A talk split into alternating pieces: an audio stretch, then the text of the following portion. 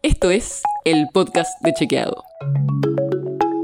Es un espacio en el que de lunes a viernes vamos a compartir con vos alguno de nuestros chequeos para que sepas qué de lo que se dijo o escuchaste es verdadero o falso. También te vamos a presentar las verificaciones que hacemos de las desinformaciones que andan circulando por ahí y vamos a traerte datos y contexto para que entiendas mejor las noticias. Soy Olivia Sor y estoy con Florencia Ballarino, periodista, científica y editora de Chequeado, porque vamos a hablar de todas las desinformaciones que están circulando sobre la vacuna Sputnik. Hola, Flor. Hola, Oli. Empecemos por el principio, Flor. ¿Cuáles son las desinformaciones que primero aparecieron sobre esta vacuna, sobre la Sputnik? Bueno, una de las primeras que circuló es que no se puede tomar alcohol después de aplicarse la vacuna. Incluso circuló que no se podía tomar alcohol hasta por 42 días después de darte la vacuna. Y la realidad es que esto es falso. Empezó a circular esta, esta desinformación porque en diciembre de 2020 la viceprimera ministra de Rusia dijo que los vacunados debían evitar el consumo de alcohol en los primeros 42 días después del primer pinchazo. Pero la realidad es que no se trata de una prohibición total, sino de poner un límite razonable de consumo hasta que el cuerpo haya formado su respuesta inmune al coronavirus. El consumo moderado de alcohol tras la aplicación de la Sputnik o cualquier otra vacuna no compromete la respuesta inmune, con lo cual si nos tomamos una copita de alcohol para celebrar la vacunación, está todo bien. El tema es, digamos, no abusar porque eso sí podría comprometer la respuesta inmune de la vacuna del coronavirus. Claro, o sea, podés tomar un poquito, tampoco te pases. Y esto que pasa con la vacuna de Sputnik pasa en general con todas las vacunas, ¿no? Totalmente, con todas las vacunas, no, no solo con eh, la Sputnik B. Y también circuló eh, bastante que eh, la vacuna Sputnik alteraba el material genético humano, pero esto también es falso, estuvo también muy relacionado con las vacunas que conocemos como de ARN mensajero, el ejemplo de Pfizer. Bueno, las vacunas contra la COVID-19 no modifican ni interactúan con el ADN.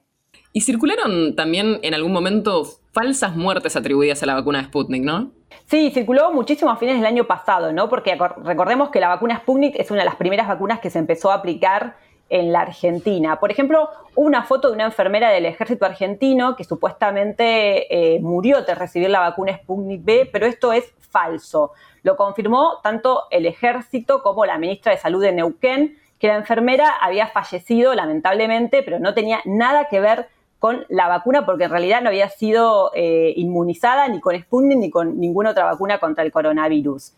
Y también para esa misma fecha circuló que un médico de la Policía Federal eh, había muerto eh, tras recibir la Sputnik B y que en Rosario se había suspendido la vacunación producto de los graves efectos adversos generados por la vacuna. Pero ambas cosas son falsas. La Sputnik B es segura y efectiva contra el coronavirus. Y esto desgraciadamente lo estamos viendo bastante, ¿no? Que la muerte de una persona se relaciona con que se vacunó, cuando en realidad a veces ni siquiera se vacunó, como es el caso de esta enfermera, pero en otros, desgraciadamente, simplemente ocurrieron las dos cosas. La persona se vacunó y después murió, pero sin que haya una relación entre una cosa y la otra. Claro, se trata de, una casualidad, ¿no? No hay una relación de causa y efecto y eso es lo importante. Claro. Y lo que pasó con la Sputnik, que es algo que circuló bastante, es que se retrasó la segunda dosis. Y circuló mucho que supuestamente la primera dosis vence, como que si pasaba determinada cantidad de tiempo, esa dosis que nos habíamos dado ya no servía. ¿Es así? No, la realidad es que la primera dosis, eh, digamos, no, no, vence y tampoco es cierto que la web oficial de Sputnik eh, mostraba que la primera dosis de su vacuna perdía efectividad con el tiempo, ¿no? Es, es, algo que hay muchos posteos que están circulando. La realidad es que la segunda dosis de todas las vacunas refuerzan la respuesta inmunológica, la hacen más robusta, duradera, por eso es muy importante que nos apliquemos las dos dosis de la vacuna, pero no es cierto que la primera dosis venza después de un determinado tiempo, como que tampoco eh, existen ensayos ¿no? que hayan estudiado eh, cabeza a cabeza los distintos intervalos interdosis. Claro, o sea, lo importante es que nos pongamos las dos dosis, pero no es que si pasa determinada cantidad de tiempo, la primera deja de funcionar. Tal cual, y como siempre decir que las vacunas son seguras, son efectivas y la mejor vacuna es la que, la que te aplican.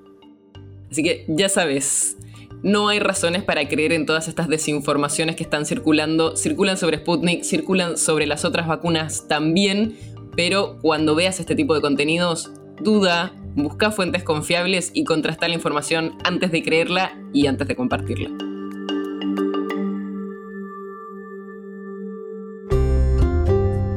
El podcast de Chequeado es un podcast original de Chequeado, producido en colaboración con Posta. Si tenés una idea, un tema del que te gustaría que hablemos en un próximo episodio, escribinos a podcast.chequeado.com. Y si te gustó este episodio, seguinos en Spotify o en tu app de podcast favorita y recomendanos a tus amigos. Si querés más información sobre esto o sobre otros temas, entra a chequeado.com o sumate a nuestras redes. Soy Olivia Sor. Hasta mañana.